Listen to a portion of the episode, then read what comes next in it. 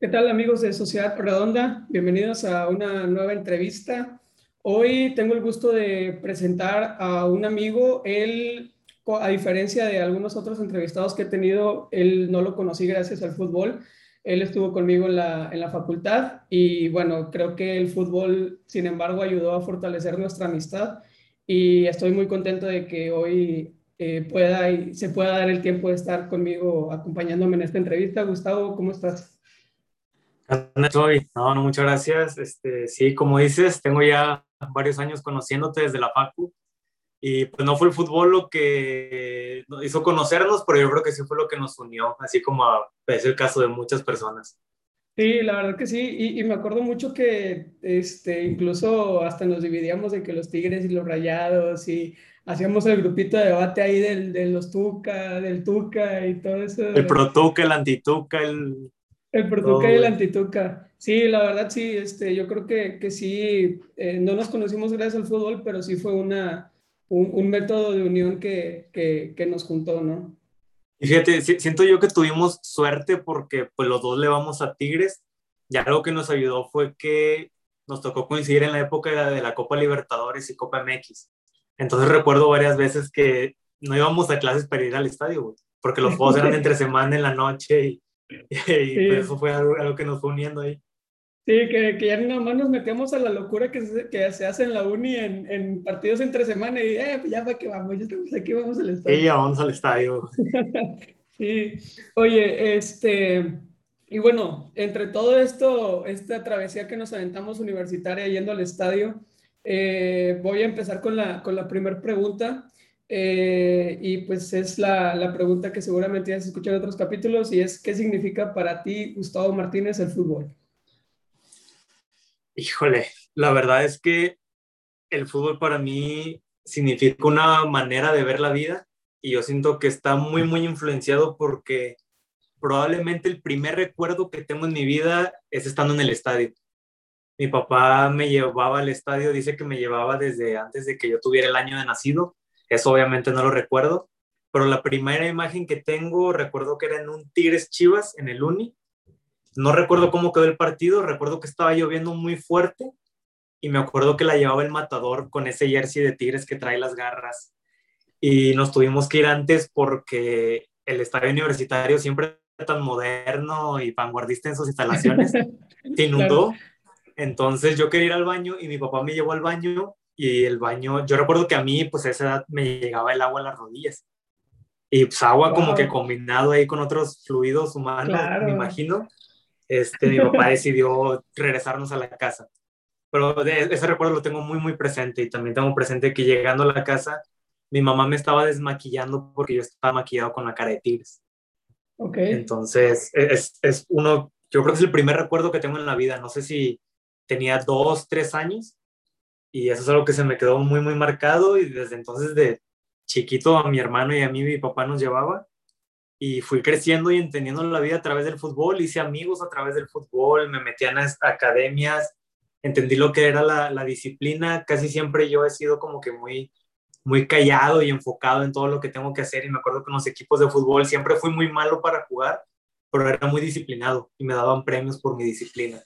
Entonces a través del fútbol como que entendí eso de, de responsabilidad, de juego en equipo, y todo de, desde muy, muy temprana edad y sido una forma de que ahorita absolutamente todo lo que pasa en la vida, todo lo que me pasa a mí, lo que veo en las noticias, todo lo intento comparar con el fútbol o intento hacer un paralelismo con el fútbol para poder asimilarlo de una manera más sencilla.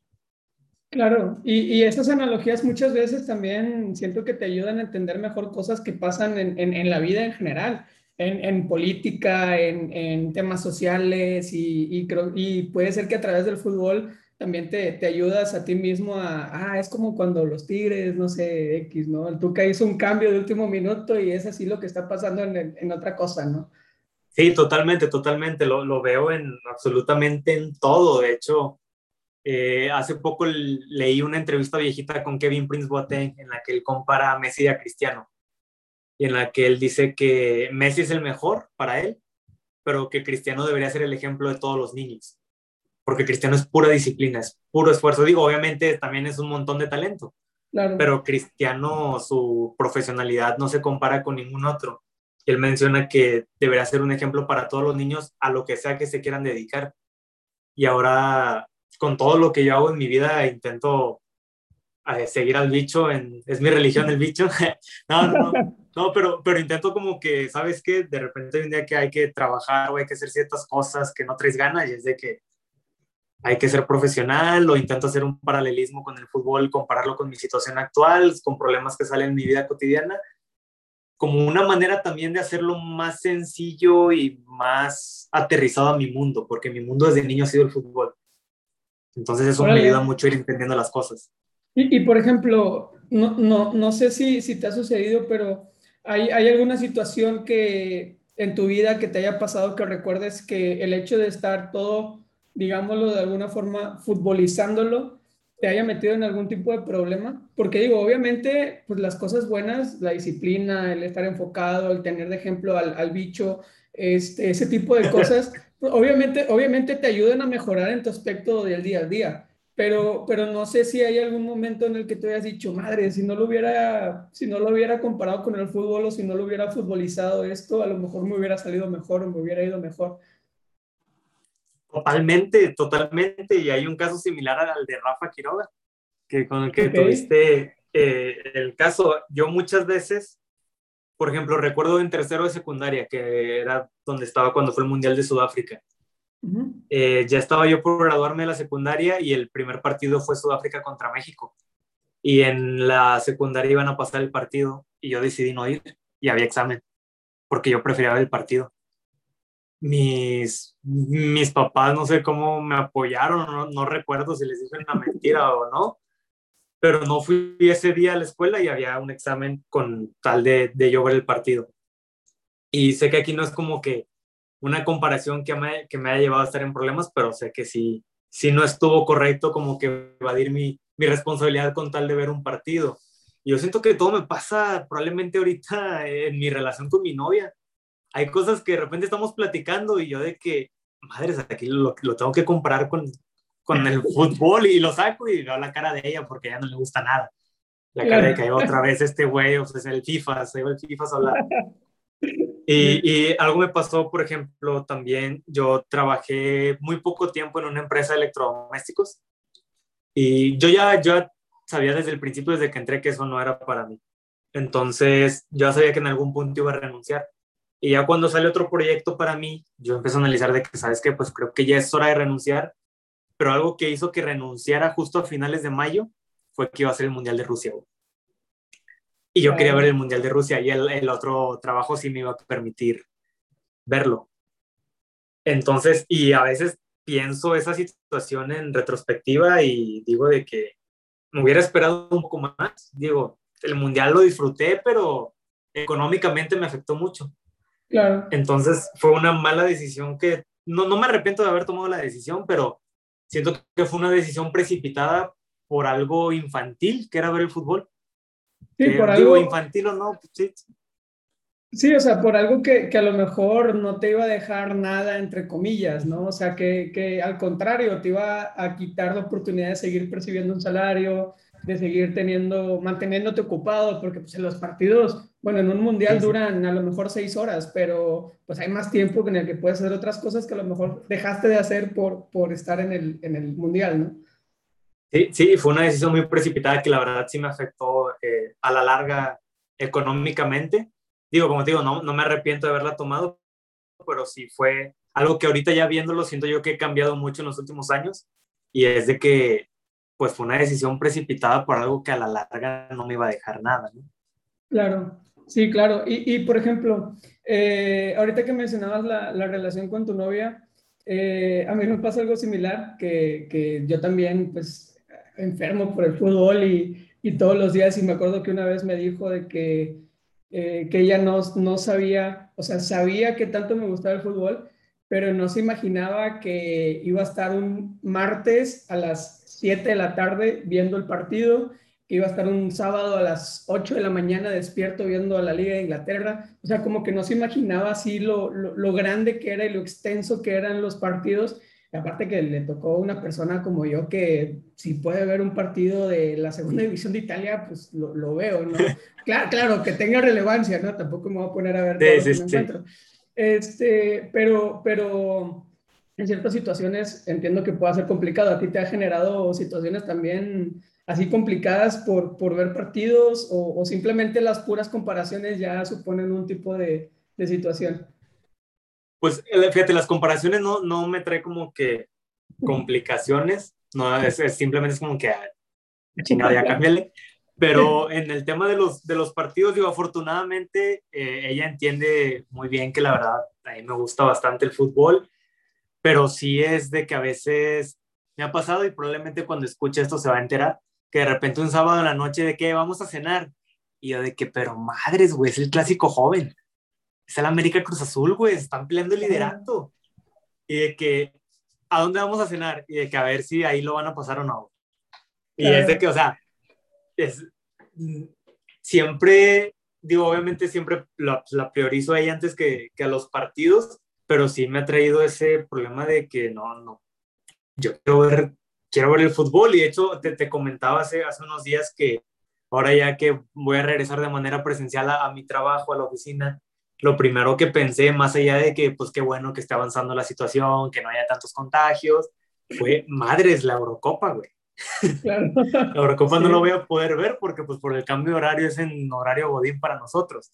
Entonces, así, problemas me pasaba cuando era 15, cuando tenía 15 años, a mí me pasaba que fui chambelán de varias amigas. Y, ah, bueno, me acabo de acordar de una anécdota que ahorita te la cuento. Entonces, yo veía, a veces rechazaba o no rechazaba ciertas invitaciones a ser chambelán, dependiendo de cuándo iba a ser el clásico. Porque los clásicos por lo general te los ponen en abril o en octubre.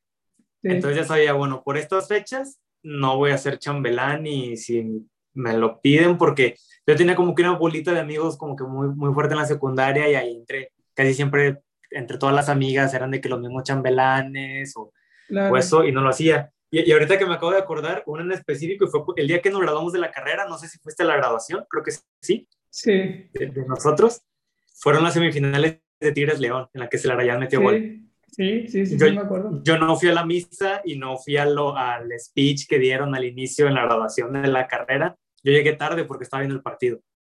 Y estaba, estaba con un amigo, estaba, lo vi con este Eduardo Agapi, güey.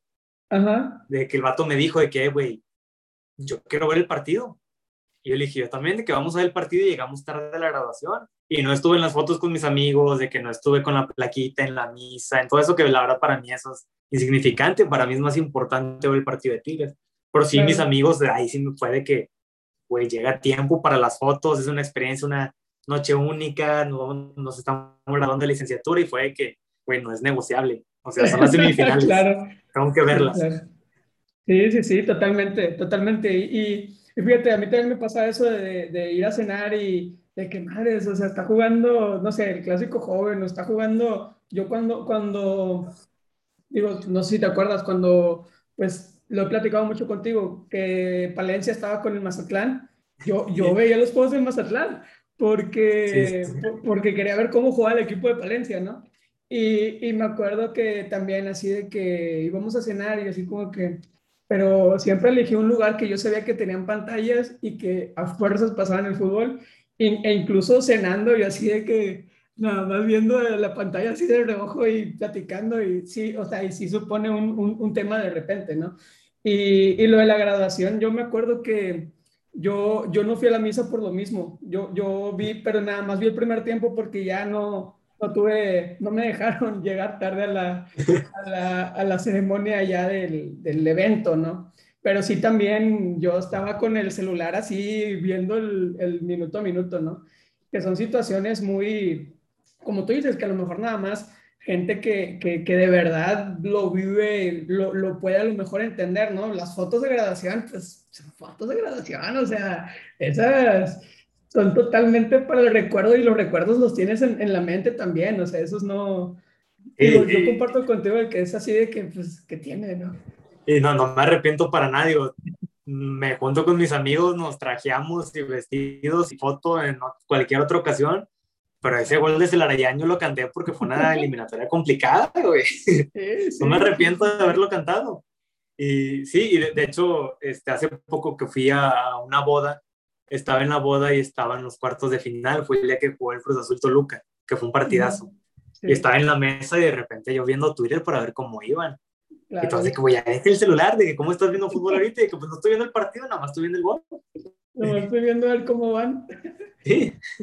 Claro, oye, y, y, bueno, vamos a movernos un poquito, ahorita que estamos hablando de los amigos y de cómo nos ven y, cómo priorizamos nosotros algunas veces el fútbol sobre ciertas situaciones sociales, en un ambiente más social, ¿qué crees que significa el fútbol para, para las personas? O sea, en un ambiente ya más, a lo mejor de, de, de, Monterrey, de México, tú que has viajado, también has tenido oportunidad de viajar a Europa, eh, ¿qué crees que, que, el fútbol representa en la vida de, las personas?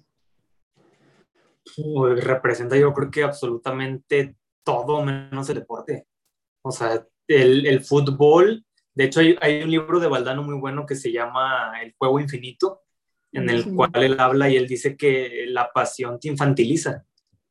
El fútbol es puro sentimiento. Eh, y digo, aquí en México no tenemos tan arraigado ese sentimiento o esa identidad de, de pertenencia, pero en Europa los equipos tienen más de 100 años de antigüedad y representan ideología política, eh, representan religión, representan más allá que, que, el puro deporte. Y yo siento que en Europa, obviamente, porque es pues, donde inició el fútbol, especialmente en Inglaterra, eso está más marcado en la sociedad. Yo siento que aquí en México probablemente vamos en, ese camino, obviamente exceptuando los casos de manejo de franquicias y que se, se borra la identidad, pero para mí el fútbol en la sociedad es algo que trasciende el deporte, es algo que nos, es un movimiento masificado que, que nos rebasa el entendimiento a ti, a mí, a cualquiera de, de todos nosotros.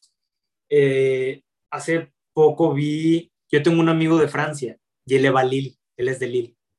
Entonces yo lo conozco hace como ah. seis años y él mencionaba que bueno, pues el Lille fue campeón hace diez años, pero con Hazard ya no se va a volver a repetir, ya no va a pasar nada. Y ahora que pues dieron la sorpresa y fueron campeones de la liga, nos mandaba videos y tenemos un grupo de WhatsApp en el cual está un amigo francés, eh, un italiano y otros dos mexicanos.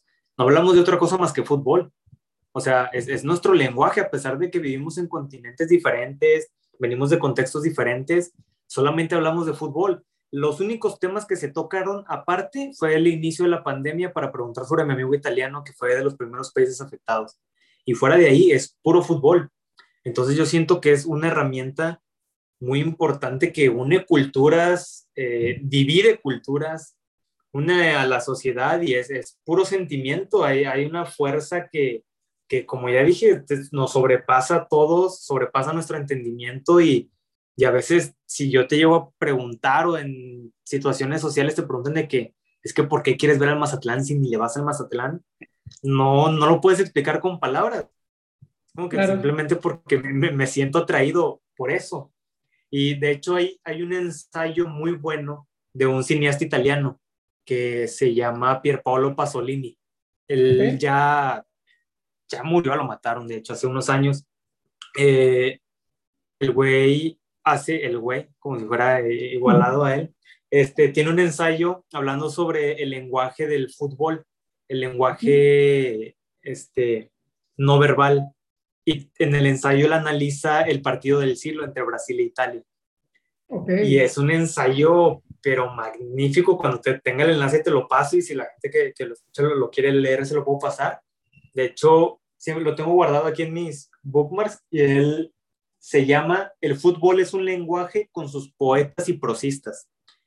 Y él habla que de repente si un extremo hace un movimiento en diagonal, no necesita voltearte a ver, no necesita indicarte con la mano para que tú sepas que él te está diciendo que le tienes que poner el balón más adelante. Habla que incluso aquí enfocándose al, al tema de, de los futbolistas, es un lenguaje que trasciende miradas y trasciende las palabras. Entonces es algo que impacta obviamente al, al aficionado, es algo que impacta a las masas. Y para mí el fútbol es, es, es algo que trasciende absolutamente todo, incluso trasciende ideología política. Bueno, no, no, no, sí, sí me estoy yendo. No, no, no, no trasciende, pero. sí, no, no, para nada, pero pero está ahí. Este, siempre dicen que nunca discutas en la cena familiar sobre política y religión, y en los últimos años se le ha agregado no discutas política, religión y fútbol. Y fútbol, correcto. Y, y, por ejemplo, a mí me llamó la atención, me llamó mucho la atención algo que dijiste sobre, lo voy a focalizar primero en México. ¿Tú crees de verdad que, que, estamos teniendo, que se está marcando mucho ese sentido de pertenencia con los equipos de México? O sea, yo no sé, por ejemplo, si, bueno, obviamente Tigres y Rayados está claro, eh, América, Cruz Azul, este, Pumas y Chivas, yo creo que también es muy claro el, arraigo, pero tú crees, por ejemplo, y, desde tu perspectiva, que, que, que, en Tijuana esté pasando, que en Santos, este, no sé, que León, yo, yo entiendo que son plazas que son, que son futboleras y que son muy, muy, muy apasionadas, pero un sentido de, de, arraigo tan fuerte como por ejemplo el que tienen en, Inglaterra, que arrastran una historia de más de 100 años, ¿crees que lo podamos llegar a ver a ese, a ese nivel aquí en México? Yo siento que sí, pero obviamente tienen que pasar décadas. Y hay equipos, por ejemplo, los ejemplos que ahorita mencionaste, eh, hace cada vez que sucede un clásico regio, un clásico nacional, se abre el debate en redes de qué clásico es más importante y cuál clásico es más pasional. Y yo siempre menciono porque tenemos una amiga que es de León. El León Irapuato es un clásico que en México no pelan y es sumamente pasional. Y los freseros, la afición del Irapuato es muy pasional para bien y para mal. Y la afición de León también es muy pasional para bien y para mal. La afición del Celaya también está muy arraigada con su equipo. Los de Dorados de Sinaloa, el fenómeno que, que tuvo Diego Armando Maradona, y sé que esos equipos de divisiones inferiores en México son muy manoseados, se borran y se crean franquicias como quieran los dueños del fútbol, se elimina el descenso y el ascenso, pero yo siento que en esos equipos y en ciertos equipos de primera división sí vamos en camino a tener una, un sentido, una identidad de pertenencia muy, muy fuerte con esos equipos. Eh, Tijuana probablemente es que tiene muy pocos años. Siento yo que no puede ser comparado probablemente con algún equipo europeo. Pero equipos como Chivas, eh, te lo simplemente, tú eh, sacaste un episodio sobre el nacionalismo del Guadalajara y hace poco cumplieron creo que 115 años de, de existencia. Y yo sigo a, una, a un analista que se enfoca exclusivamente en Chivas y todos los comentarios de la afición de Chivas es estamos completamente casados con esa ideología nacionalista de que haya puro mexicano. Y muchos estaban en contra porque se mencionaba en los rumores que iban por Santiago Ormeño, pero que Santiago Ormeño sí era convocado con Perú. No lo querían. Más allá de lo que pudiera aportar futbolísticamente, no lo querían porque iba en contra de sus ideales. Entonces, siento yo que aquí en, en México está el, está el ejemplo de las Chivas y en Tigres y Rayados probablemente se ha ido borrando un poco esa línea de que Tigres es el equipo de la Universidad Autónoma de Nuevo León, que históricamente es como que el equipo de la clase social baja, en contrario a lo, de Rayados, pero sí está muy, muy arraigado ese sentido de pertenencia. Tú no, no puedes decir en cinco años que vas a ser rayado y que te vas a cambiar. Y si un rayado eh, dice que ahora por los buenos años de Tigres en los últimos años se va a hacer Tigres, eso no va a pasar porque tú no le vas a tu equipo por los buenos resultados, no le vas a tu equipo por, por el espectáculo, le vas al equipo por sentimiento, porque te sientes identificado con lo que ves. Y siento yo que cada vez está pasando un poco más en el fútbol mexicano, que sí ha habido cierta ruptura de costumbres, por ejemplo, con el equipo de la Jaiba Brava. Eh, el estadio dejó de llenarse cuando les cambiaron el horario porque en Tampico la gente iba a la playa y de regreso a la playa queda, queda el estadio. Entonces llegaban y era parte del ritual ir a la playa, tomar un poco y la gente en el estadio estaba en traje de baño, en chanclas. Y ese cambio de horario hizo que mucha gente reclamara y también que mucha gente dejara de ir. Pero si tú de repente prendes la tele y ves el Jaiba Brava contra Correcaminos, es un partido que despierta mucha pasión, es un equipo que despierta mucha identidad es, lo que me gusta del ascenso de ciertos equipos. Digo, sé que está es una división completamente olvidada y escupida por los dirigentes del fútbol mexicano, pero yo sí siento que vamos para allá. Va a tomar décadas para poder construir una liga en la cual todos los equipos tengan esa identidad. Siento yo que probablemente nunca alcancemos el nivel de Inglaterra, porque para mí Inglaterra se cuece aparte, como, tiene otra mesa, ellos comen aparte en, esta cuestión, pero yo sí siento que vamos en esa dirección para bien y para mal. Claro, incluso me acordé de, la situación cuando pasó, cuando, que pasó cuando vendieron al equipo del San Luis, que llegó el Atlético de Madrid, compró el San Luis y le cambiaron los colores. Antes eran azul y, azul y, oro y ahora pues los colores del Atlético de Madrid. Y sí me acuerdo que, que, hubo, una, hubo revueltas y hubo protestas muy fuertes porque pues literalmente le están quitando la identidad al equipo de San Luis. Y, y lo que provoca la gente, ¿no? Que hasta hicieron ahí, hicieron, hicieron desmanes en los alrededores del estadio y quemaron playeras y los berrinches que acostumbra hacer la gente, ¿no? Sí, de hecho, a mí me gusta seguir en Twitter a como aficionados de diferentes equipos. Así como en Tigres puede ser que haya un aficionado que tú ya identifiques, que sea como que, no un portavoz, pero como que el reconocido, como en Rayados puede ser, no sé, Joel Cano tal vez, eh, o yo no sigo, me gusta seguir, pero de todos los equipos, y sigo a uno de Querétaro. Y cuando fue el clásico Querétaro-San Luis, estaban vueltos locos porque Querétaro ganó. Y estaban, pero vueltos locos porque ganaron su clásico. Y de hecho, no sé si recuerdas que, si no mal recuerdo, fue el torneo que se suspendió por la pandemia, que hubo una pelea en el Alfonso Lastras, que la, afición invadió el terreno de juego durante un San Luis Querétaro. Y es, es, algo que tienen muy presente. Entonces, yo siento que esa identidad sí está muy presente, probablemente no a una escala como los cuatro grandes y los equipos regios, pero vamos para allá. Sí, siempre y cuando no se manosee tanto las franquicias, porque entiendo yo que eso hace que haya un desinterés por parte de la afición y que probablemente ya se, olvide, se olviden del fútbol. Sí, claro, pierde, pierde mucho interés el, el, seguir yendo al equipo cuando sabes que a lo mejor el otro semestre lo van a vender. Y, obviamente pues queda, queda ahí ese sentimiento de, hasta te sientes tú como persona olvidada, ¿no? yo, yo me imagino que así se debe sentir un, aficionado de que ahora con, con, con, el Celaya, que creo que también estaba a punto de desaparecer, o no me acuerdo qué pasó con el Celaya, que, que también así como que pues la gente así como que pues ya me quitaron el equipo y ahora, y ahora qué, ¿no? Este, dime. De hecho, el, siento yo que a todos los que estamos como que obsesionados con el fútbol, más allá del meme, se, no, no, pudimos evitar sentir dolor con el aficionado del Morelia que lo entrevistan en su carro, cuando desaparece Morelia, que dice de que ya se fue y siente su dolor genuino de que le, le quitaron a su equipo.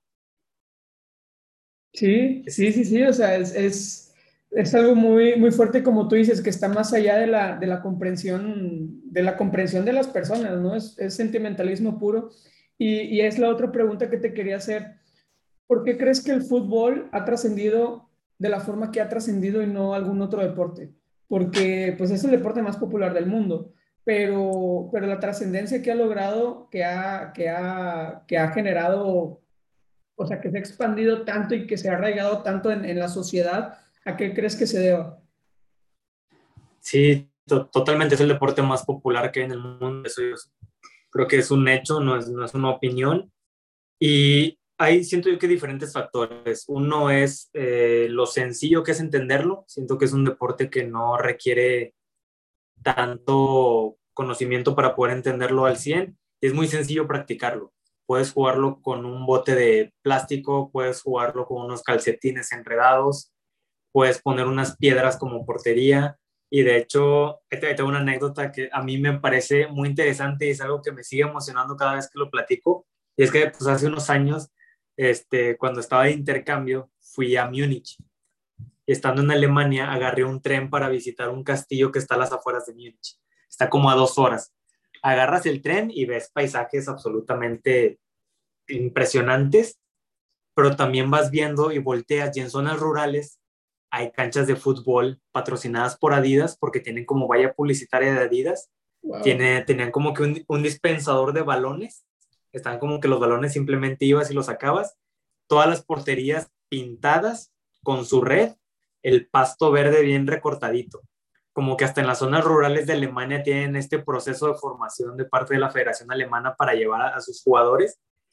Y había en el trayecto de dos horas, yo creo que conté como unas seis, siete canchas de fútbol y te estoy hablando de una zona rural que estaba a las afueras de Múnich, es como si aquí fueras a un pueblo fuera del área metropolitana y estaban estas canchas así completamente perfectas. Y luego también tuve la oportunidad de ir a Marruecos.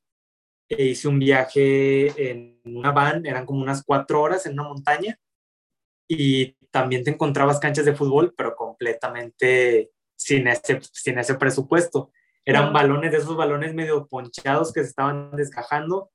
Algunos tenían piedras de portería, otros tenían piedras, digo, tenían porterías en las cuales los postes ya estaban completamente despintados, oxidados, alguna portería estaba caída, veías que estaba como que en la tierra con gis marcado como que el manchón penal, el área, en una zona completamente alejada de la ciudad principal, de que en la montaña donde vivían, no sé, si 20 personas en esa comunidad, cuando son dos mundos completamente diferentes, uno que está siendo apoyado por una empresa tan grande como es la de las tres franjas, otro en el cual es un pueblito olvidado por el gobierno de Marruecos y olvidado por el mundo, también juegan al fútbol. Entonces, eso me habla de que llega a todos los rincones del mundo. Sé que hay países que probablemente no sea tan fuerte, pero es un deporte sencillo de practicar y es un deporte, la otra vez esto lo hablaba con un amigo, el cual permite todos los físicos. Puedes estar alto, puedes estar chaparro, puedes estar eh, muy fuerte físicamente, puedes estar gordo, puedes estar, eh, no sé, te permite absolutamente todos los físicos para poder jugar. Te encuentras en la misma, puedes ver en la misma cancha futbolistas como Bernardo Silva y Romelu Lukaku, cuando parece que pertenecen a dimensiones distintas y practican el mismo deporte, cosa que eh, puede variar en otros deportes no te puedes encontrar un basquetbolista con la estatura de Leo Fernández. Claro. Pero sí te puedes encontrar futbolistas con la estatura de LeBron James. Entonces siento yo que, es, otra cosa, pero claro que hay. Bueno, sí, sí, sí, sí. Sí, que somos es otra cosa, pero, pero, lo permite, que es importante. Yo siento que eso es un factor muy importante por la popularidad del fútbol. Uno, lo sencillo, y dos, que permite que absolutamente todos lo puedan jugar. Algo que también se me hace muy cruel y es que el deporte más popular del mundo tiene muy pocos años dándole la oportunidad a las mujeres. Claro. Cuando es un deporte muy, muy, muy popular que, que se volteó completamente hacia un lado. Cuando en las mujeres también pasa lo mismo, pueden jugar de todos los físicos. Sí, sí, sí, sí, literalmente. Y fíjate, es algo que yo no había considerado y que tienes mucha razón. Cualquier, cualquier persona, cualquier complexión física, eh, eh, incluso este, hice un capítulo hace algunas semanas, eh, personas sin hogar, que también tienen su torneo, este, personas sin, sin brazos, personas de, de baja, de, de, estatura corta, este, que tienen enanismo, pues, este, también tienen sus, sus torneos de fútbol y, y, y cosa que difícilmente vas a ver en algún otro deporte. Sí, incluso personas con una capacidad visual débil, este, juegan con balones que emiten un sonido para poder distinguir dónde está y hay competencias con ellos. Entonces yo siento que es un deporte que permite todos los físicos y permite también, esto es muy importante lo que acabas de decir, a personas con alguna discapacidad también los permite jugar al fútbol. Y, y, y es algo que wow, o sea, me acabas de, hacer un, un, mind blown porque no, no, lo había, no lo había considerado y es totalmente cierto y totalmente verídico. Este, y, también es cierto y, estoy totalmente de acuerdo contigo en el hecho de que, que, paradójico que sea tan popular, que permita, que permita una gama tan amplia de, de, físicos y aún así la oportunidad a las, a las mujeres ha sido, ha sido muy, muy poca, ¿no? Tiene relativamente, al menos en México no tiene muchos años, en Europa tiene más años, pero tampoco está al, nivel al que está en el mundo en general eh, el fútbol femenino, ¿no? Sí, no, de hecho yo recuerdo que también cuando tuve la oportunidad de ir a un partido de Champions femenil, vi el Slavia Praga femenil contra el Lyon femenil. Quedaron 0-0, pero porque era la vuelta. En la ida el Lyon había ganado 9 a eh, la, la, diferencia era, era muy, muy notoria en la calidad de las futbolistas, pero también en el físico. También la, recuerdo que la central de Lyon, este, no, no recuerdo el nombre de ella, era una mujer probablemente de 1,90 estatura, muy fuerte físicamente y una de las delanteras del Slavia Praga era muy, muy pequeña físicamente. Entonces esas diferencias también las puedes notar en, en el fútbol femenil y yo siento que es un, es un punto muy, muy clave en la popularidad de este deporte. Sí, claro, que, que es, es, muy importante la, la diversidad y que, y que, es muy incluyente en ese aspecto, ¿no? Que, que, sin importar, incluso puede ser hasta relativamente tronco, como se le dice a algunas personas, y hacer una función de poste y ya estás, y ya estás siendo incluido y estás participando en el juego, ¿no?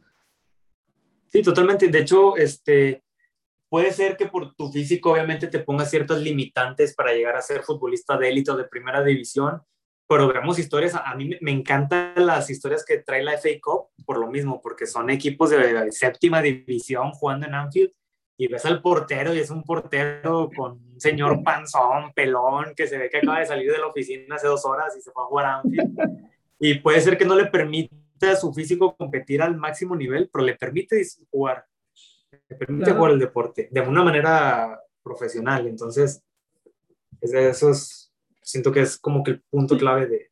Sí, claro, y, y, un cierto nivel, ¿no? Este, porque hay nivel para todos los, para todas las los diferentes habilidades, hay incluso amateurs y ya ves, hace, hace poco que, que Iñak andaba ahí jugando en, en, las canchas este, de no sé dónde, entonces hay para, para todos los niveles. Y, y hablando un poquito de esta, de esta, vamos, inclusión tan grande que tiene el fútbol para, para todas las las capacidades diferentes que pueden tener la, literalmente toda la raza humana.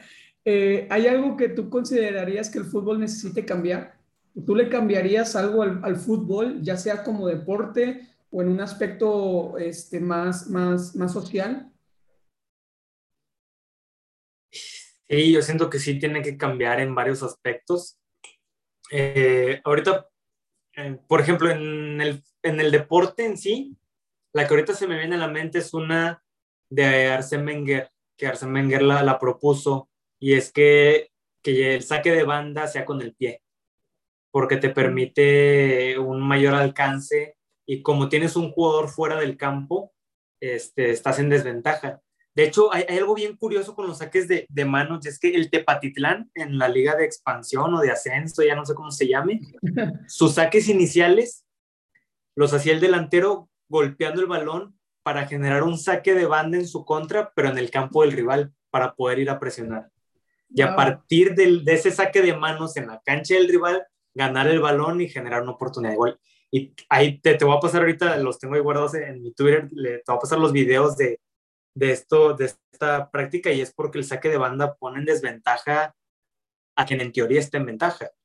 Claro. Dependes ahorita ya de un futbolista que entrene mucho su lanzamiento de brazo para poder convertirlo en un tiro de esquina, porque fuera de ahí no genera absolutamente ninguna ventaja. Entonces yo siento que ayer Semengar tiene un muy buen punto y yo lo haría con los pies, pensando simplemente en esa. Y en otra, que él cambiará el fútbol, yo siento que es algo que vimos con la creación de la Superliga y es la accesibilidad a ver los partidos ves aquí en Tigres que venden exclusividad de los partidos a una señal de transmisión que tienen prácticamente nadie en la ciudad más que los restaurantes y una que otra persona. Ya es difícil ir al estadio por el precio de los boletos. Entiendo yo que es un negocio, entiendo yo que el equipo creció bastante y que tienes que vender los boletos a cierto precio. Y no solamente el caso de Tigres, sino el caso de equipos a, alrededor del mundo.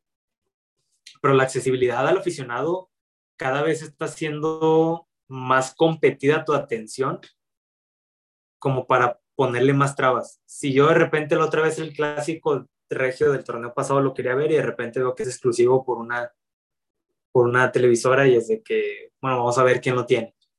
Claro. Eh, cada vez este, es lo que le da más poder a los torrents y es lo que los equipos, siento yo que se han tardado varios años, al menos en México, en darle sus derechos a streaming lo que hace León y Pachuca de transmitir sus partidos por un canal de YouTube me parece fantástico, porque de hecho, por mi trabajo, hace unos años yo fui a una conferencia en la cual hablaban que la educación eh, superior en Estados Unidos estaba cayendo drásticamente y su competidor principal, sus dos competidores principales eran YouTube y Twitch.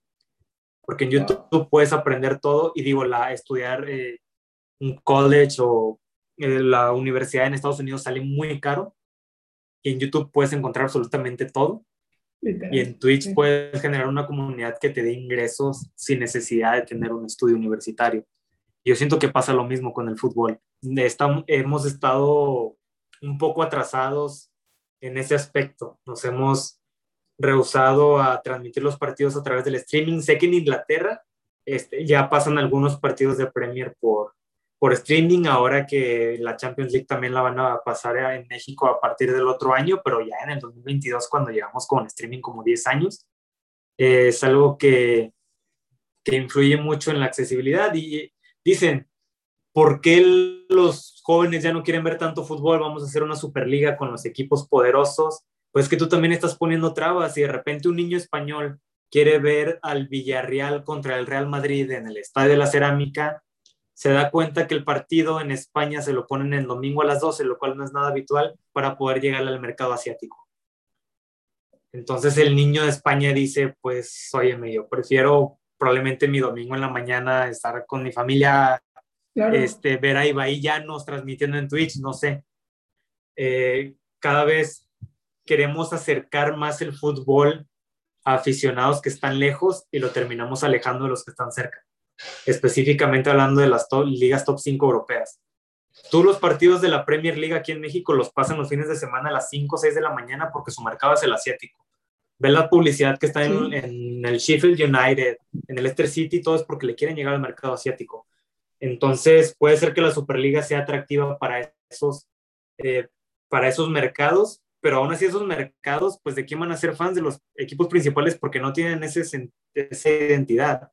No sé si no te vas a sentir identificado con el Brighton, no te vas a sentir identificado con el Valladolid si vives a 8.000 kilómetros de distancia. Claro. Entonces esa accesibilidad es algo que yo cambiaría, pero a la de ya. El fútbol le pertenece a los aficionados y no lo digas de dientes para afuera para quedar bien cuando se te estaba cayendo el teatrito de tu, de tu espectáculo. Hazlo poniendo que, ¿sabes qué? Es posible que haya comunidades en México que no tengan televisión, pero hay internet y tienen Facebook. Transmite los partidos por Facebook. ¿Quieres que los jóvenes se sientan, que, vean más este, los partidos que hay aquí en México? Transmite los partidos por Facebook. Transmítelos por YouTube. Eh, no me hagas lo de este Antuna que fue a dar una entrevista con un youtuber y terminó siendo multado, porque las nuevas generaciones consumen mucho a los youtubers. Entonces, ese me lo estás restringiendo mucho, lo estás, lo estás haciendo muy difícil para el aficionado poder consumir buen fútbol, porque entiendo yo que el fútbol de calidad pues se vende y entonces lo privatizan para venderlo más caro pero me le estás quitando y estás sufriendo las consecuencias ahorita con la Superliga y luego me estás sacando ideas del Mundial cada dos años para poder atraer a más aficionados.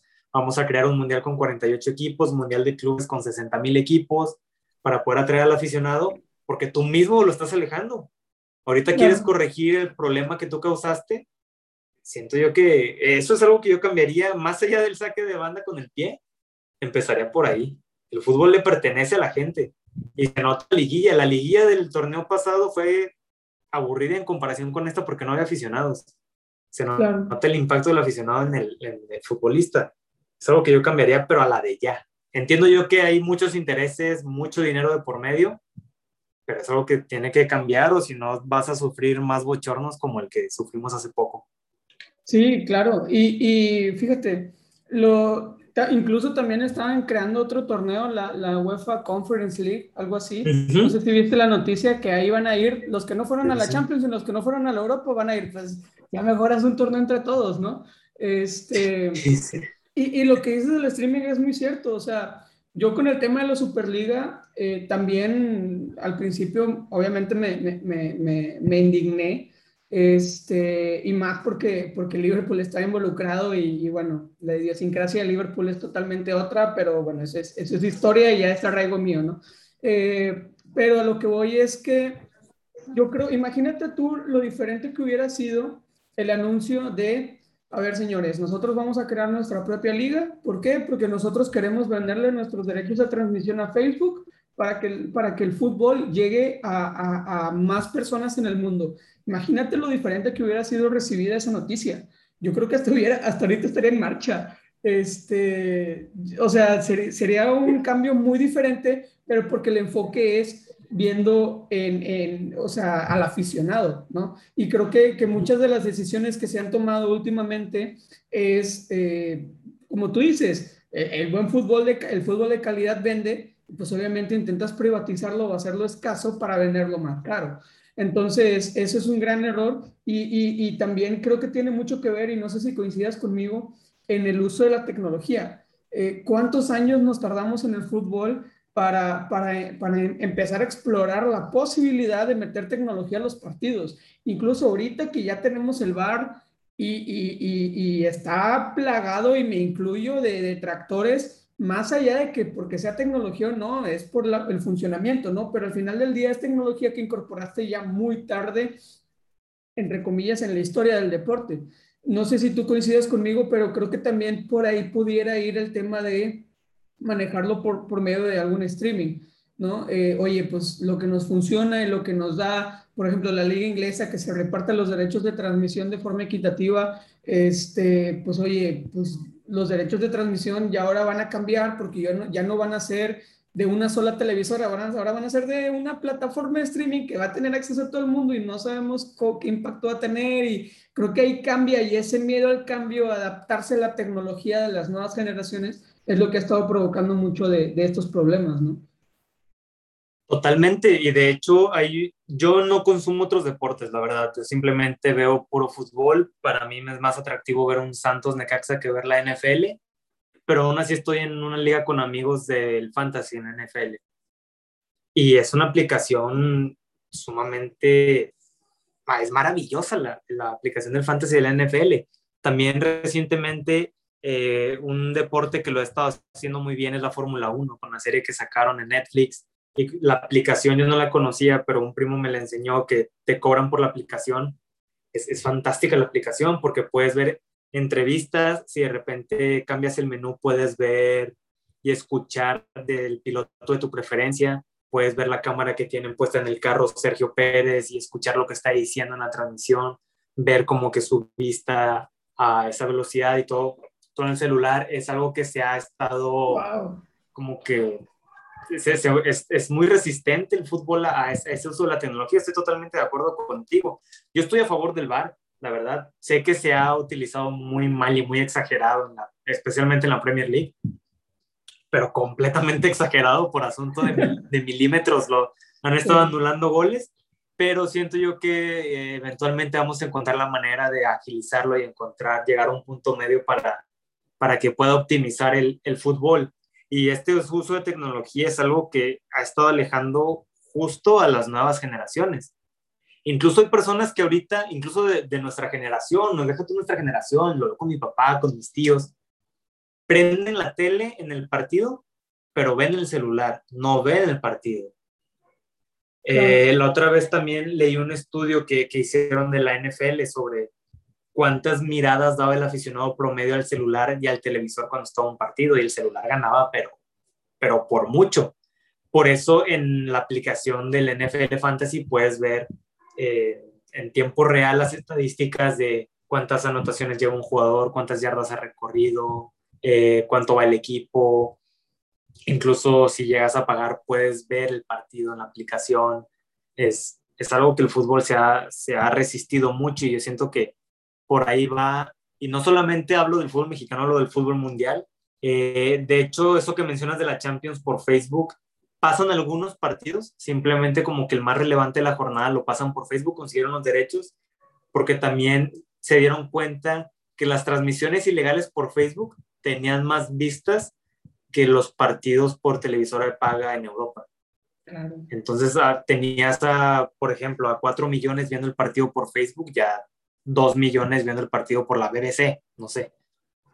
Entonces es algo que tiene que cambiar a la de ya, porque ya está sufriendo las consecuencias. Ya las nuevas generaciones, eh, el fútbol cada vez les resulta menos atractivo, porque cada vez es más difícil verlo. Ellos, el, el aparato de nuestra generación, de las generaciones que vienen, es el celular, es el streaming. Y si no quieres meter el fútbol ahí, pues olvídate de que te consuman.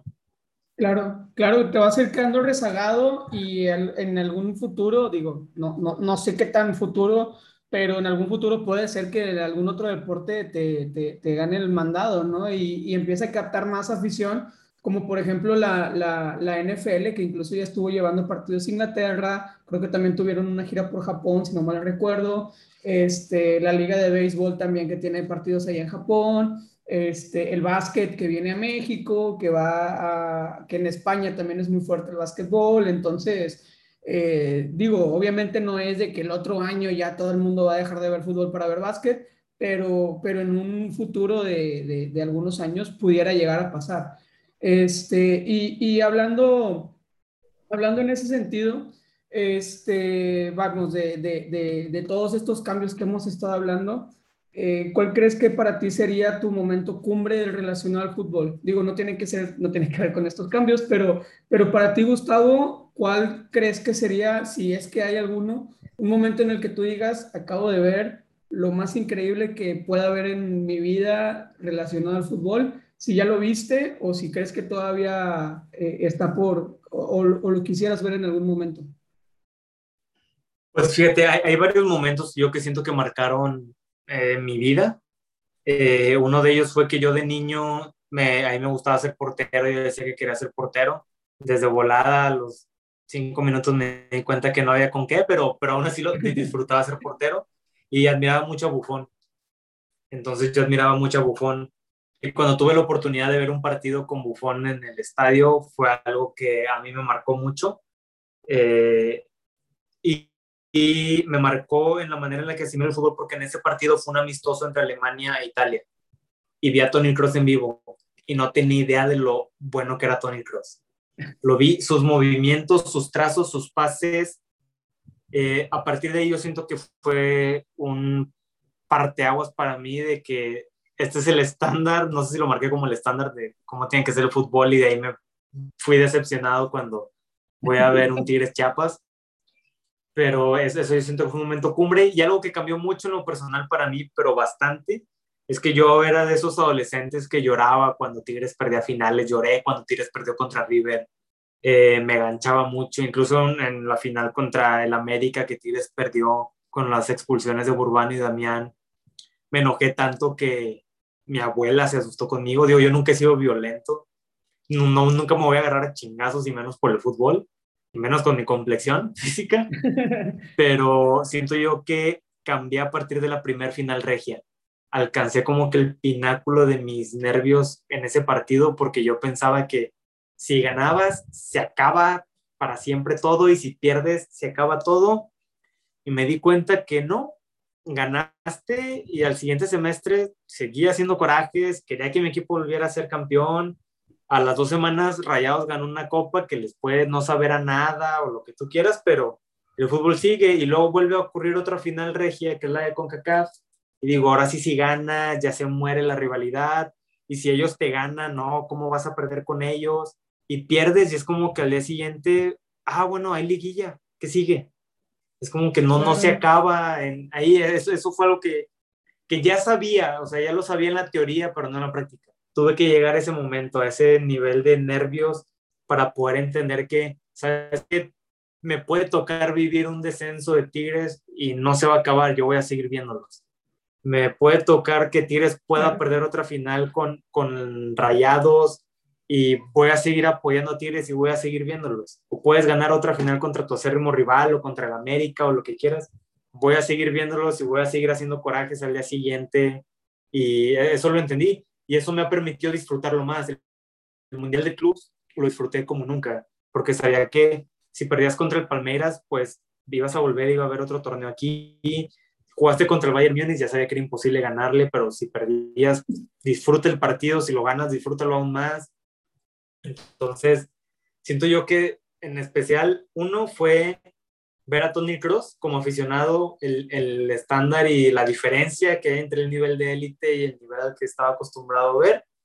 Y dos, el llevar mis emociones a tope, donde yo pensaba que había un techo y que ya todo se acababa y me di cuenta que no, que la vida sigue, el fútbol sigue y si tu equipo pierde, pues no pasa nada. Si tu equipo gana, disfrútalo, festeja pero es solamente un elemento más de la vida. Claro. Y, y fíjate, yo, nunca te, he conocido, me sorprendió que, que hayas dicho que te enojaste tanto este, y que se asustaron contigo porque digo, yo que te conozco sé que no eres una persona ni de cerquita violenta y, y me sorprende que, que, que, se hayan evocado ese tipo de sentimientos eh, en ti, ¿no? Siendo tan tranquilo como eres. Por ejemplo, yo, yo también soy, soy, soy muy tranquilo, bueno, eh, a veces un poco explosivo, pero trato de ser muy tranquilo por lo general. Y por ejemplo, a mí me pasó algo muy similar con la final de, de, de Tigres Pumas. Eh, cuando, cuando en, en CU, yo me acuerdo que cuando entró, creo que fue el gringo Torres, que entró de cambio, y por yo, me acuerdo, yo me acuerdo que lo primero que pensé fue, este güey no juega en todo el torneo. O sea, yo lo primero que pensé fue, ¿por qué metes a este cabrón que no juega en todo el torneo? Y luego metieron un gol por la banda que había entrado a defender este, el gringo. Y, y, me enojé tanto que, que, que, le metí un golpe a la pared, típico machito, ¿no? Este, le, le, metí un golpe a la pared porque me sentía muy frustrado. Y, y me acuerdo que, que, mi mamá en ese entonces sí, sí también volteó así como que, trae este menso porque, porque yo estaba muy frustrado y, y, le pegué a la pared y me salí de la casa. O sea, no es como que seguí viendo el partido, me salí de la casa como 3, 4 minutos y luego ya regresé así a ver cómo van. Este, pero, pero es bien loco cómo, cómo incluso personas tranquilas como somos tú y yo podemos como que evocar ese tipo de, de, sentimientos y tenerlos tan a flor de piel, ¿no? Sí, totalmente. De hecho, recuerdo justo el momento en el que asusté a mi mamá y también asusté a mi abuela. Eh, fue cuando Damián le da el golpe a Ventura Alvarado, pero no, no lo alcanza a conectar. Yo con la expulsión de Burbano fue como que no, no, no te vas a expulsar, que te metan gol, luego lo remontas pero cuando fue la expulsión de Damián, ahí fue, ya me cayó el 20 de que ya perdiste, ya, ya perdieron la cabeza, no están. Y me enojé tanto que le grité mucho a Damián. Me pasó también cuando Tigres quedó eliminado en la Copa MX en penales contra Rayados. Eh, también me enojé bastante, pero yo una vez que llegué a la final regia quedaron campeones, digo, lo disfruté como nunca, pero al día siguiente fue que, bueno, esto sigue, o sea, mi, mi amor por Tigres y mi amor por el fútbol va más allá de cualquier triunfo y cualquier derrota. Entonces, cualquier emoción que venga con cualquier título, cualquier descenso, cualquier derrota es, es pasajera. Lo que va a seguir ahí siempre va a seguir. Si Tigres está en tercera división jugando contra los Coyotes de Tlaxcala, lo voy a ver. O sea, no es negociable, lo, lo, voy a ver. Entonces, sí, ese, alcanzar ese, ese pico de emoción me hizo darme cuenta que, o sea, hay, algo más allá, o sea, mm, tampoco te, te, claves tanto. Y yo siento que también es un proceso de, de, madura, de madurar, porque también nos tocó vivir de la época dorada de Tigres muy jóvenes, seguimos estando jóvenes, entonces pues vas cambiando mucho en, en esta edad y, y te, te, hace darte cuenta de que, que sí disfruta y vive el fútbol al máximo, aunque entre el gringo Torres, pero al día siguiente van a venir más títulos, ¿no? Sí, claro. Y, y por ejemplo, eh, ya que hemos hablado de, de todos estos cambios, de, de, cómo se vive, cómo, cómo lo vivimos tú y yo, cómo, cómo, cómo aparece, cómo nosotros percibimos que se vive el fútbol en, en todo el mundo, eh, eh, quiero empezar con este ejercicio de, de, cómo le presentarías tú el fútbol a alguien que no tiene idea de lo que es. ¿Qué, le dirías? ¿Qué, qué le, mostrarías algo? ¿Lo llevarías a alguna parte? Eh, ¿cómo, sería ese proceso de convencer a alguien de que se interese por el fútbol? Sí, sí, ya lo había escuchado en, porque me había varias entrevistas, pero no me acordaba de esta pregunta. Y fíjate, eh, la verdad, si lo quiero convencer, porque siento yo que es, es, otra cosa como que dar a conocer qué es el fútbol y otra cosa es convencer de que le guste, si lo quiero convencer, yo empezaría con el FIFA, el videojuego.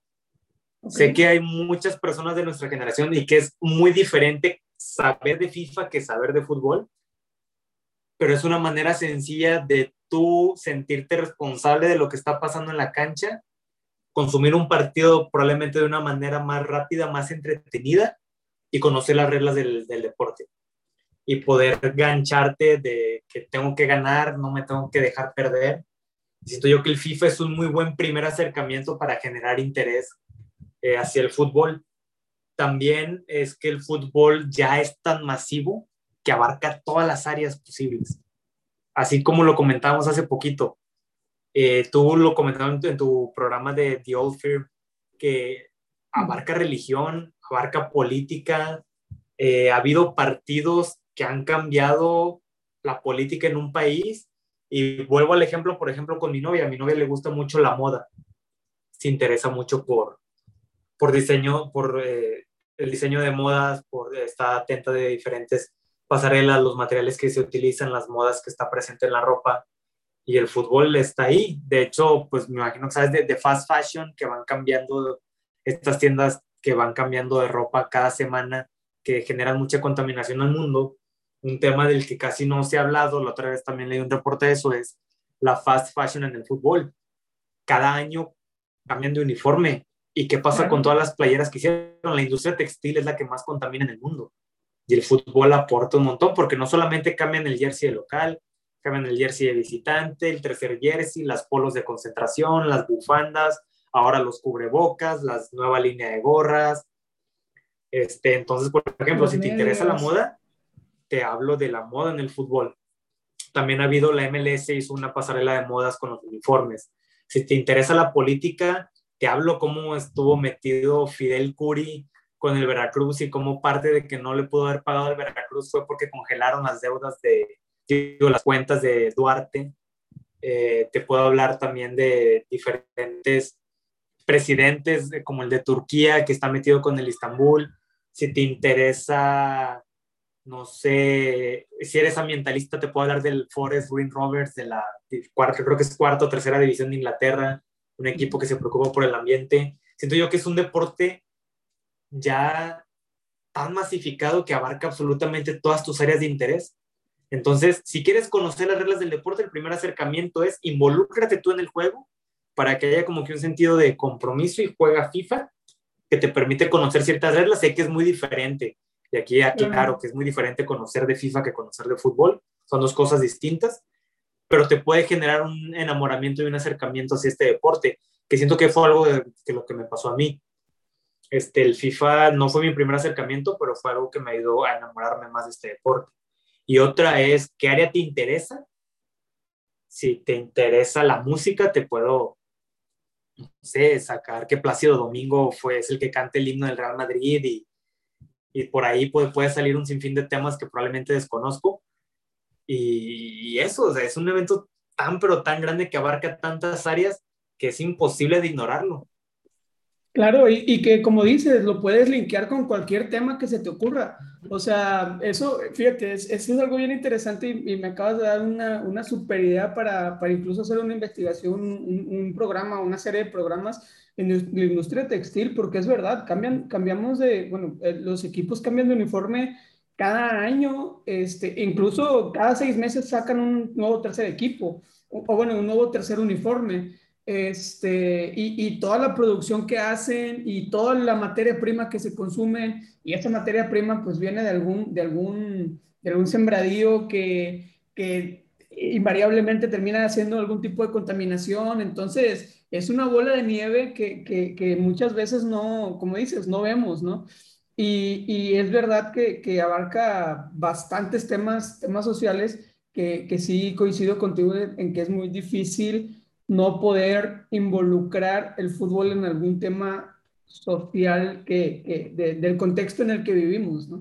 Y, por ejemplo, y hablando de, estos, de estos temas, este, de, cómo poder acercar el fútbol a las personas, eh, lo, lo, platiqué contigo un poquito antes de, empezar el programa y hay, algo, hay un punto que, me gustaría platicar contigo y, y, filosofar, si, si se puede la expresión un poco, y es en el hecho de, no sé si, bueno, ya, eh, cuando estábamos en la, en la facultad, que había llegado un jugador a Tigres que cuando llegó era muy criticado y que yo en parte porque de repente me gusta llevar la contra y en parte porque, porque pues yo, yo realmente creía que era un buen jugador, eh, lo defendía mucho y, y, y tú siempre eh, buscabas de que no, no, es bueno, que se vaya, bla, bla, bla, la reventadera, ¿no?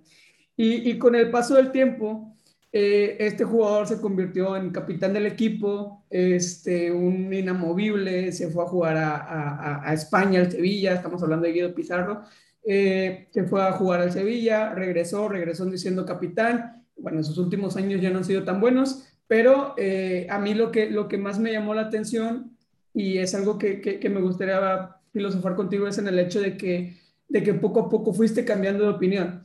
Eh, y es algo que yo creo que es muy poco visto en opiniones de fútbol, sobre todo. Eh, yo siento que, que, muchas veces te quedas casado con una opinión porque muchas veces esas opiniones no están basadas en, en datos, están basadas en sentimentalismos y es muy difícil que cambies una, una opinión basada en eso, ¿no?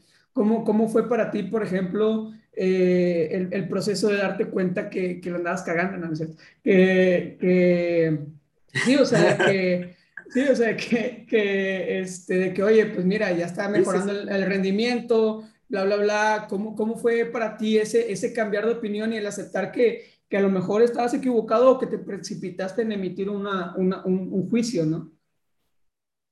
Sí, digo, fíjate, la verdad, siento que es algo triste el decir que es poco común que las personas cambien de opinión en el fútbol y en cualquier otro tema. También me pasa a mí, estoy seguro que me pasa a mí, a lo mejor consciente o inconscientemente hay ciertos temas con los que ya debí de haber cambiado de opinión y aún sigo cerrado en mi idea. Pero sí es algo triste porque, y lo has dicho a la perfección, eh, emitimos las, opinión, las opiniones con el estómago, a través de nuestros sentimientos. Y yo con Guido Pizarro cuando llegó, recuerdo que llegó muy joven y lo utilizaban de, de interior porque estaba Carlos Salcido fijo. Y recuerdo que apenas llegó y jugó un partido de Copa MX contra el Cruz Azul Hidalgo y falló un penal con el travesaño. Y de hecho eso, es algo que siento que me, me influenció mucho y siento yo que influye mucho las personas para emitir ciertas opiniones porque eh, hay una frase que una vez me dijo un maestro que dice que la memoria se construye a través de las sensaciones. Entonces, si mi primer acercamiento con Guido Pizarro fue un mal partido que dio en la Copa MX y falló un penal que así es como lo recuerdo yo, la verdad, no sé si pasó así, yo lo vi nervioso al momento de cobrar un penal, fase de grupos contra Cruz Azul Hidalgo, como que emitió un, juicio negativo con Guido Pizarro, y después yo recuerdo, y esto me acuerdo perfecto, que tú lo dijiste en un restaurante, que a ti te gustaba mucho Guido Pizarro como fijo. Y fue algo que yo recordé que sí, porque hubo un partido Puebla 2, Tigres 2, bueno, Tigres 2, Puebla 2 en el Uni, en el cual juega Dueñas, que Dueñas era muy joven, que Salcido lo jugó de lateral derecho. Y estaba Guido Pizarro de fijo y jugó muy bien. Porque Guido Pizarro jugó muy bien ese partido y yo me tuve que callar mis palabras porque yo me aventaba a Guido Pizarro y lo odiaba. más no poder porque no me gustaba lo que le aportaba al equipo. Yo sentía que aportaba más Dueñas o Viniegra en su momento que Guido Pizarro. Pero después fui cambiando porque era inevitable no cambiar de opinión. Guido Pizarro se devoró la liga, se la comió es probablemente en su mejor momento, que yo creo que fue entre la Libertadores y ese 2016 antes de irse a Sevilla. probablemente el mejor contención que me ha tocado ver en la Liga MX, junto con el otro Guido Rodríguez. Eh, y es, siento yo que algo que influenció mucho para ese cambio, y es algo que te mencionaba ahorita, fue que nos tocó esta época de jóvenes. No sé si hay un momento en el cual tú como persona dejas de cambiar tan rápido año tras año con el paso de los años. Espero y no sea así. Pero yo desde los 18 para acá he cambiado un montón. He cambiado un montón desde, ahorita tengo 25, casi 26, desde que empezó la pandemia para acá he cambiado un montón en cuestión de un año. Y siento yo que eso también influyó mucho en la manera en la que emitía mi opinión y me di cuenta que estaba equivocado al decir que Guido Pizarro era un mal jugador. Este, siento yo que, y esto lo sigo pensando, que estuvo probablemente desaprovechado y no, no explotando al límite sus, sus cualidades durante varios años, pero el poder cambiar, es, el poder cambiar tu opinión, siento yo que es algo muy, muy lindo, porque eh, una frase que escuché también hace poco, que creo que fue, me la dijo mi hermano, es que si no piensas que el tú de hace cinco años era un pendejo, es porque sigue siendo ese pendejo. Entonces, sí, entonces fui cambiando con el paso de los años. Guido Pizarro fue cambiando como futbolista y es inevitable no cambiar de opinión también con un cambio tan drástico como el de Guido, porque para mí Guido ya de fijo se devoró la liga y hizo lo que quiso. Y, es eso, ese es el cambio como persona para, para poder emitir tus opiniones. Claro, y, y, es, bien, y es bien curioso porque como, por ejemplo, ahora vamos, voy a cambiar un poquito el enfoque eh, de, de, Guido Pizarro y lo voy a poner, por ejemplo, con el Tuca Ferretti, ¿no? Eh, una disculpa si nos está escuchando y ves que nada más estamos hablando de Tigres, pero pues es prácticamente lo que, lo que dominamos de, de, de memoria y sin tener que tener este, apuntes, ¿no? Eh, pero, por ejemplo, con el Tuca Ferretti duró 10 años, 11 años. Y, y, yo creo que es el único jugador, bueno, el único, la única pieza de Tigres, por así decirlo, de la cual nunca se cambió la opinión. Yo, yo, yo al menos mi percepción, no sé si coincidas, es que el Tuca prácticamente desde que llegó en, en, 2009, si no me recuerdo, llegó 2010. 2010. Este, para, que llegó para salvar del descenso, nos hizo campeones después de, de, de seis meses o de un año este, nunca después de ese primer campeonato, a mí me da la sensación de que la opinión pública del aficionado relacionada al Tuca Ferretti me da la impresión que siempre fue la misma, a pesar de que, de que llegó a la final de la Libertadores, que ganó la primer, la primer Conca Champions en la historia de la institución, que ganó cinco títulos. Eh, a pesar de todo eso, a mí me da la impresión de que el 80-90% de la afición de Tigres tiene la misma opinión exactamente sobre el Tuca Ferretti. ¿Por, ¿por qué crees que, que, la opinión en general sobre específicamente el Tuca nunca cambió? Y, por ejemplo, la opinión de, con, con jugadores sí cambió, porque incluso yo creo que pasó con todos los jugadores. A, a Nahuel en algún momento lo criticaban por, sus, por las fallas que tenía, a Dueñas, a, a Guido Pizarro, a, Vargas, a Valencia, al que me digas, en algún momento lo criticaron en otro momento lo, lo, lo, apoyaron mucho, ¿no? Ya sea en el orden que quieras, pero así fue con la mayoría de los jugadores y con el Tuca no. ¿Por qué crees que haya, que haya, que haya pasado algo, algo así con este personaje en, en particular? Fíjate, este, no sé digo, esto pasa no solamente con el Tuca, sino en todos los ámbitos y yo siento que las personas, y me incluyo, cuando estamos en una conversación, eh, no queremos conversar, queremos tener razón. Ya vemos los debates como una cuestión y pasa ahorita con la situación política y electoral en la que vivimos, en la cual hay un debate y se dice ganamos el debate. Las conversaciones no se ganan o se pierden, sino es un intercambio de ideas para poder definir quién es el mejor. Y siento yo que nos pasa, porque también me pasa a mí, que nos casamos tanto con nuestra idea que más allá de querer ver si cierta persona o ciertos eventos han cambiado, queremos tener razón y no queremos admitir que estuvimos equivocados.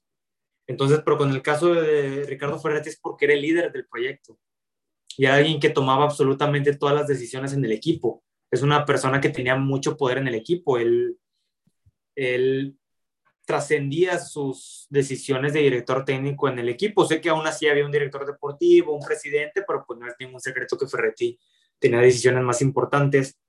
Y también es esto que tenemos absolutamente todos, que es que nos encanta señalar. ¿Y a quién vamos a señalar? Al líder del proyecto.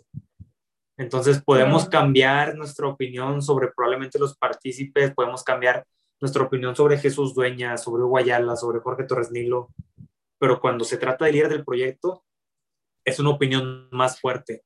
Entonces es una opinión que es más difícil de cambiar porque nos resulta más difícil el admitir que estamos equivocados, el admitir de que sabes que si lo juzgué mal, ahorita ya es mal entrenador, ahorita ya es buen entrenador. Y siento yo que, que, que pasa por ahí, que queremos tener razón. A mí, hablando específicamente del caso de Ferretti, yo estuve mucho casado con la idea de que no era el adecuado para el equipo hasta, hasta que llegó Mejía Barón, porque a mí lo que no me gusta de Ferretti es que no cambiaba. Y es un argumento que escuché en muchos periodistas y en muchos aficionados, de que es que Ferretti no cambia desde el 2010. Si dices eso es porque no lo viste, mano. Ferretti cambió drásticamente cuando llega Mejía Barón entre el 2013, a partir de la Copa MX, que es cuando empieza a banquear a Lucas Lobos. Ahí cambia. Y siento yo que pasa esta terquedad en las opiniones por lo que te comentaba hace ratito, prendemos la tele, pero vemos el celular o platicamos con los amigos, lo cual está perfectamente bien. Como aficionado no tienes ninguna obligación ni ninguna responsabilidad de ver el partido tal cual y emitir opiniones en eso. Los periodistas sí, es lo que me preocupa tal vez también con el periodismo. Que prendemos la tele, vemos que Tigres queda 1-1 contra Atlético de San Luis. No vemos el partido. Y a partir de ahí empezamos a emitir la opinión. No sabemos cómo jugaron, no sabemos qué decisiones tomó Ricardo Ferretti, pero si yo solamente vi un partido de Ferretti hace tres semanas en la cual Ferretti se equivoca, y no vi los otros cuatro en los cuales acertó, me voy a quedar casado con mi opinión, porque tampoco vi, vi eso. Y siento yo que pasa por eso, por no verlos y principalmente por no querer admitir que nos equivocamos. Sí, sí, claro. Y, y, y me, me, me, me, salta mucho lo que mencionabas de señalar al líder del proyecto. Y, y es bien cierto, porque pasa en, en, todos los aspectos. En, en temas políticos, señalas al gobernador, o al presidente. Es raro que señales a un diputado, es raro que señales a un senador, es raro que señales incluso a veces hasta un alcalde. Normalmente te vas este, sobre, sobre, sobre los líderes del, del, proyecto, ¿no? Si una empresa no va bien, pues normalmente el líder es el que, el que es criticado, ¿no?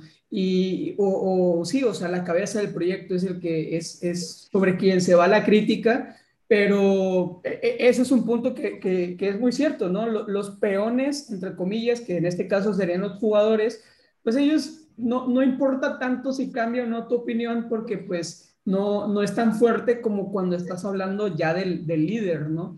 Y, y es, eso es muy cierto. Y la otra parte era que este, lo, que, lo que mencionabas de que ni siquiera ven el, el partido y repiten cosas, yo siempre lo, cuando, cuando estoy debatiendo con, con amigos este, y que me sacan un argumento que he leído 500 veces en Twitter, yo siempre lo primero que les digo es, por favor, deja de decirme pendejadas que lees en Twitter. O sea, forma tu opinión. O sea, si, si no sabes, di no sabes y no pasa nada, ¿no? O, o, o no vi el partido y hablamos de otra cosa. Pero repiten el, el tuca ratoneo. es como que, vato, o sea, no viste el juego, ¿no? Eh, deja, deja de leer cosas que, que lees en Twitter y, y muchas veces eh, e, eso también afecta mucho en, que no queramos cambiar de opinión, que nosotros estamos casados con una opinión y leemos lo mismo en Twitter 15 veces, pues mi opinión es correcta. ¿Y, y, y por qué la voy a cambiar? ¿no? O leo una opinión ajena y veo, como tú dices, si veo un partido en donde Ferretti se equivoca y ya leí antes que Ferretti es un, es un idiota, pues yo me voy a casar con lo que, con lo que ya vi y lo que vi después en el partido y pues e, eso también es mi opinión y muchas veces pues debería de ser, de ser un poquito más, más flexible, ¿no?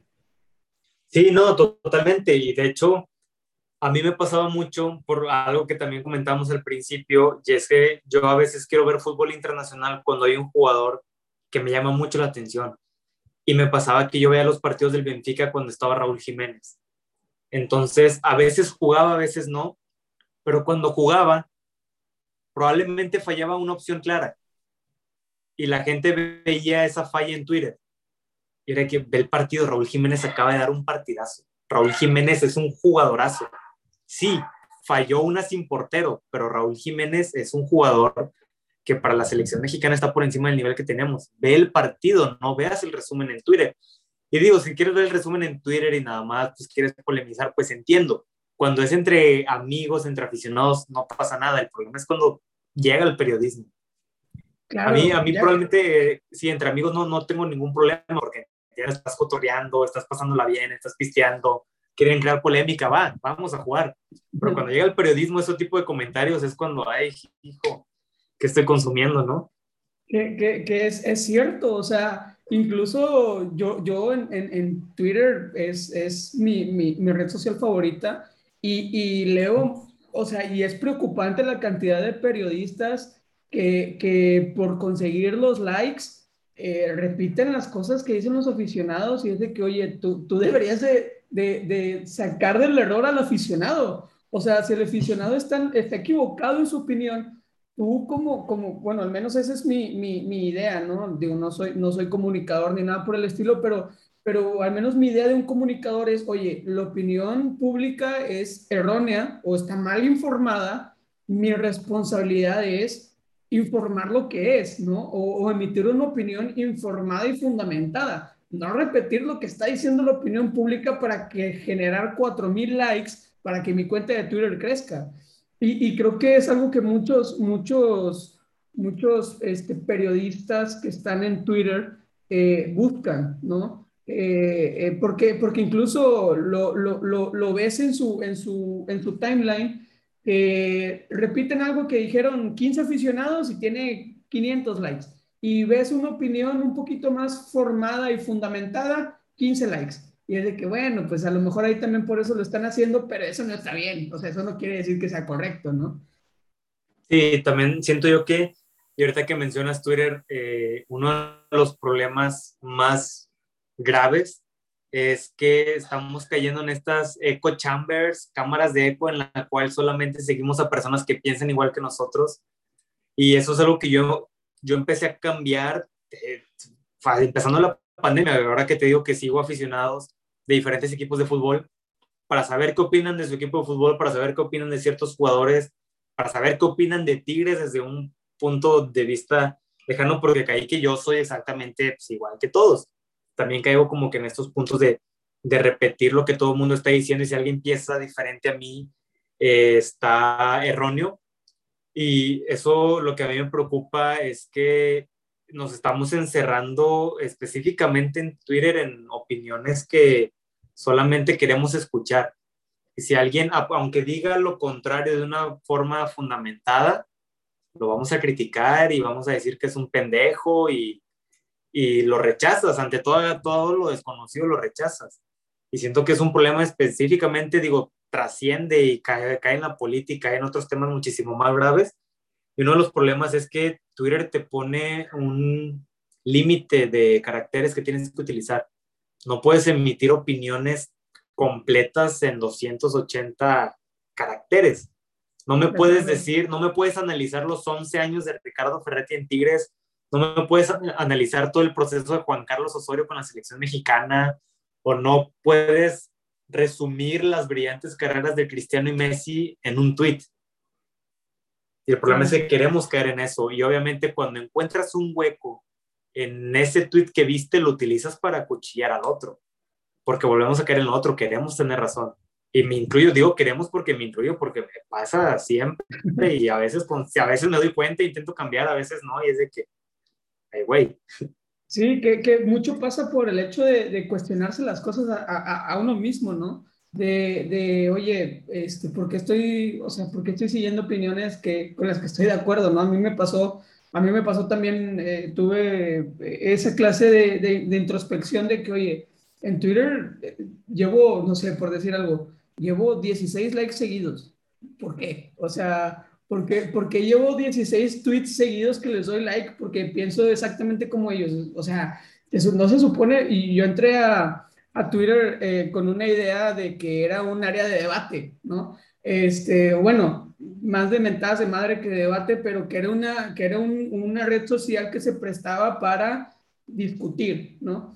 Y cuando me empecé a dar cuenta que dejé de discutir en Twitter, yo así como que, ¿por qué? ¿No? Y ya fue cuando vi que muchas de las cuentas, o sea, mi, mi Twitter estaba de cierta forma ya programado para que nada más me salieran tweets de ciertas cuentas con las que yo estaba de acuerdo y era como que, ah, estoy feliz en mi, en mi red social, ¿no? Cuando muchas veces yo lo que quería era entrar a, a encontrar a un pendejo que tuviera una, una opinión pendeja sobre algo Y, discutir, ¿no? Y, y, sí pasa mucho, mucho por eso, ¿no? Sí, y entiendo el punto de vista también de muchas personas de que es Twitter, es mame, vamos a jugar, a divertirnos, simplemente polemizar, y de esa parte lo entiendo. Pero también hay que entender que hay personas que realmente se enganchan, que realmente ponen todo su coraje, todo su pensar en esta red social y ahí es donde está el peligro. Y no solamente pasa en México, no solamente pasa con Tigres, no solamente pasa con, con Rayados, sino que mi hermano le va al Arsenal, tú le vas a Liverpool. Los ingleses, no lo puedo, es, es divertidísimo leer los comentarios de los aficionados ingleses, es divertidísimo eh, ver los memes que hacen y es algo que fíjate, yo hubo una etapa en la cual quería irle a un equipo europeo. Yo solamente soy Tigres y selección. A mí me encanta ver a la selección mexicana. Eh, y dije, ¿a qué equipo le voy? Y me acuerdo que yo los sábados, cuando estaba en la prepa, me tenía que levantar temprano. Prendía la tele y estaba el Schalke. Estaba el Schalke de, de Raúl, de Draxler, de Neuer. Estaba Joel Matip apenas debutando. Y dije, ah, pues jugaba chido ese Schalke. Dije, ah, pues déjale voy al Schalke. Y me agarró un mame que le iba al Schalke. Puro pedo no le voy. Y no lo digo porque ya esté descendido. y empecé a seguir cuentas del Schalke. Y me di cuenta porque eh, hay muchos alemanes que lo ponían en inglés y podía seguir más su contenido. Son iguales. son iguales. Son, son nuevamente enganchados. Y todo lo que haga el Borussia Dortmund, que traía el club y que ha hecho bien las cosas, estaba mal porque era el rival. Y todo lo que haga el Schalke está súper bien porque yo vendía a Draxler al Wolfsburg y es mejor que vender a Gotze al Bayern Múnich porque simplemente porque soy yo y caemos en esta discrepancia por querer tener la razón. Sí, sí, sí, sí. Y, con los ingleses, yo también lo he visto bastante, cómo, cómo se, es una arena literal ahí, entrar a aficionados de la Premier en, en, en Twitter, porque sí, eh, ahí sí vuelan sillas, este, y, y, muchas veces es muy gracioso, también los, los memes son muy ingeniosos, y también como la gente se aferra muchas veces a su punto de vista. Eh, y, que incluso para, para ganar la, la, la, la, discusión te sacan argumentos hasta de otros equipos, de que sí, pero tú perdiste con el, con el equipo de Grecia, es que, ¿de qué estás hablando? O sea, eso fue hace 30 años, o sea, y ya, o sea, pasa mucho, ¿no?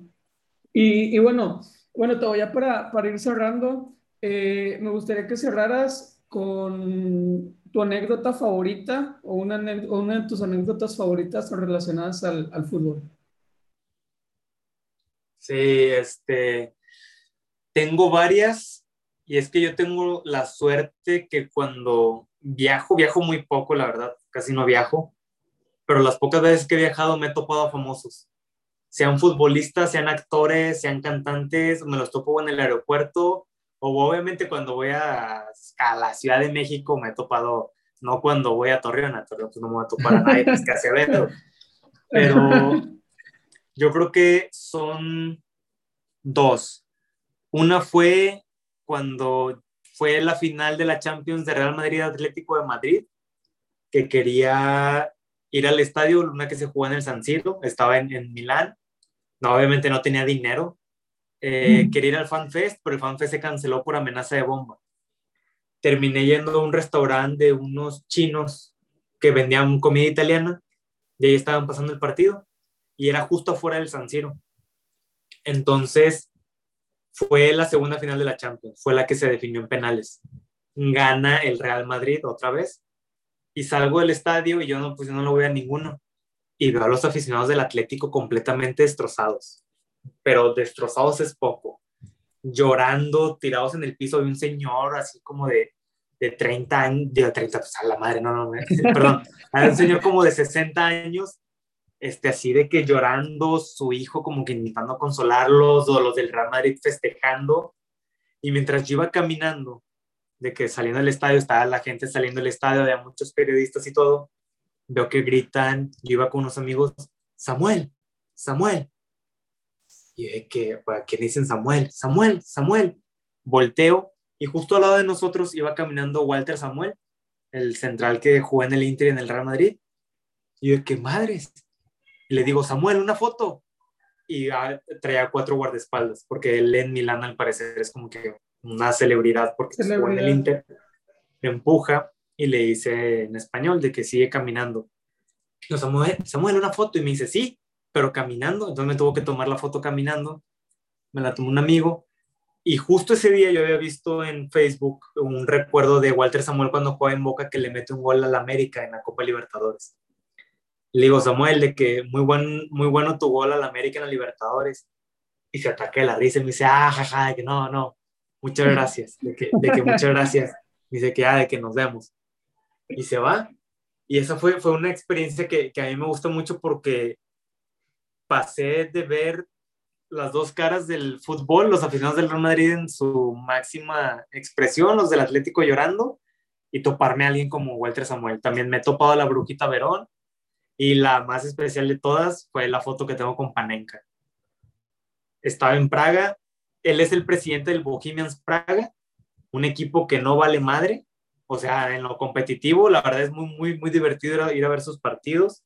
Es un estadio muchísimo más chico que el Gaspar Más, eh, un estadio probablemente para 2.000 personas.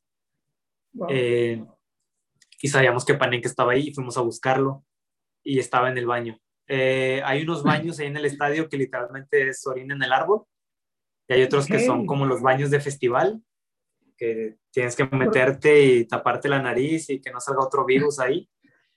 Y estábamos esperando a Panenka y nos ve un periodista que él hablaba inglés y baja y me dice a mí un amigo de que a quienes esperan a Anthony, el, el igualado, ¿no? A Anthony. El igualado. Sí. de que sí, de que lo estamos esperando por una foto y me dijo, fue al baño de que ahorita viene, me dijo, no habla mucho inglés, pero se presta para todas las fotos. Yo traía la playera de la selección y de repente lo veo y de que madres, es Panenka. De que Panenka, de que una foto y de que yes, yes, yes. Y luego el Bohemians Praga juega todo de verde. Y me ve y me dice de que tu playera, de que así entre una que otra palabra en inglés y checo, pues yo lo que le entendí que de dónde es, y le digo, de, de México él simplemente se me queda y es de que, nice, very nice. Y ahí que se pone para la foto. Digo, fue una, es una anécdota, simplemente una foto, pero toparte a alguien como Panenka que revolucionó la manera en la que se tiran los penales, es una anécdota que, que siempre voy a tener conmigo.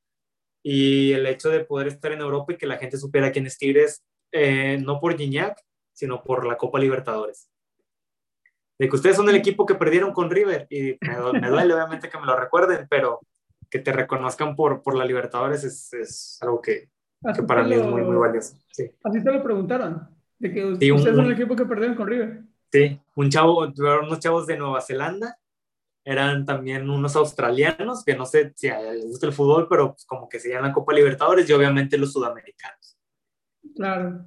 Un chavo, sí, el de Nueva Zelanda me dijo que Tigres, de que ustedes acaban de perder la Copa con River, ¿no? que no me lo recuerdes, pero sí pero sí. Y ese, ese, tipo de historias del fútbol, de poder viajar a otros países del mundo, culturas completamente distintas, y que tu primer acercamiento sea relacionado con este deporte. Eso te hace muchas amistades, te da muchas noches de peda, te da muy buenas anécdotas y es un lenguaje que, que aparte de que no hables el mismo idioma, vas a poder entalar una conversación porque conoces del deporte. Y, y es algo que, que, prácticamente solo el fútbol te puede, te puede dar, ¿no? Sí, sí. Sí, ninguno, muy pocos deportes te pueden dar eso, muy pocas, deja tu deportes, cosas en el mundo te pueden dar eso como el fútbol. Totalmente de acuerdo. Y bueno, Gustavo, pues con esto terminamos. Eh, muchas gracias por habernos acompañado en este, en este programa. Este va a ser la primera parte, espero que, que se repita pronto.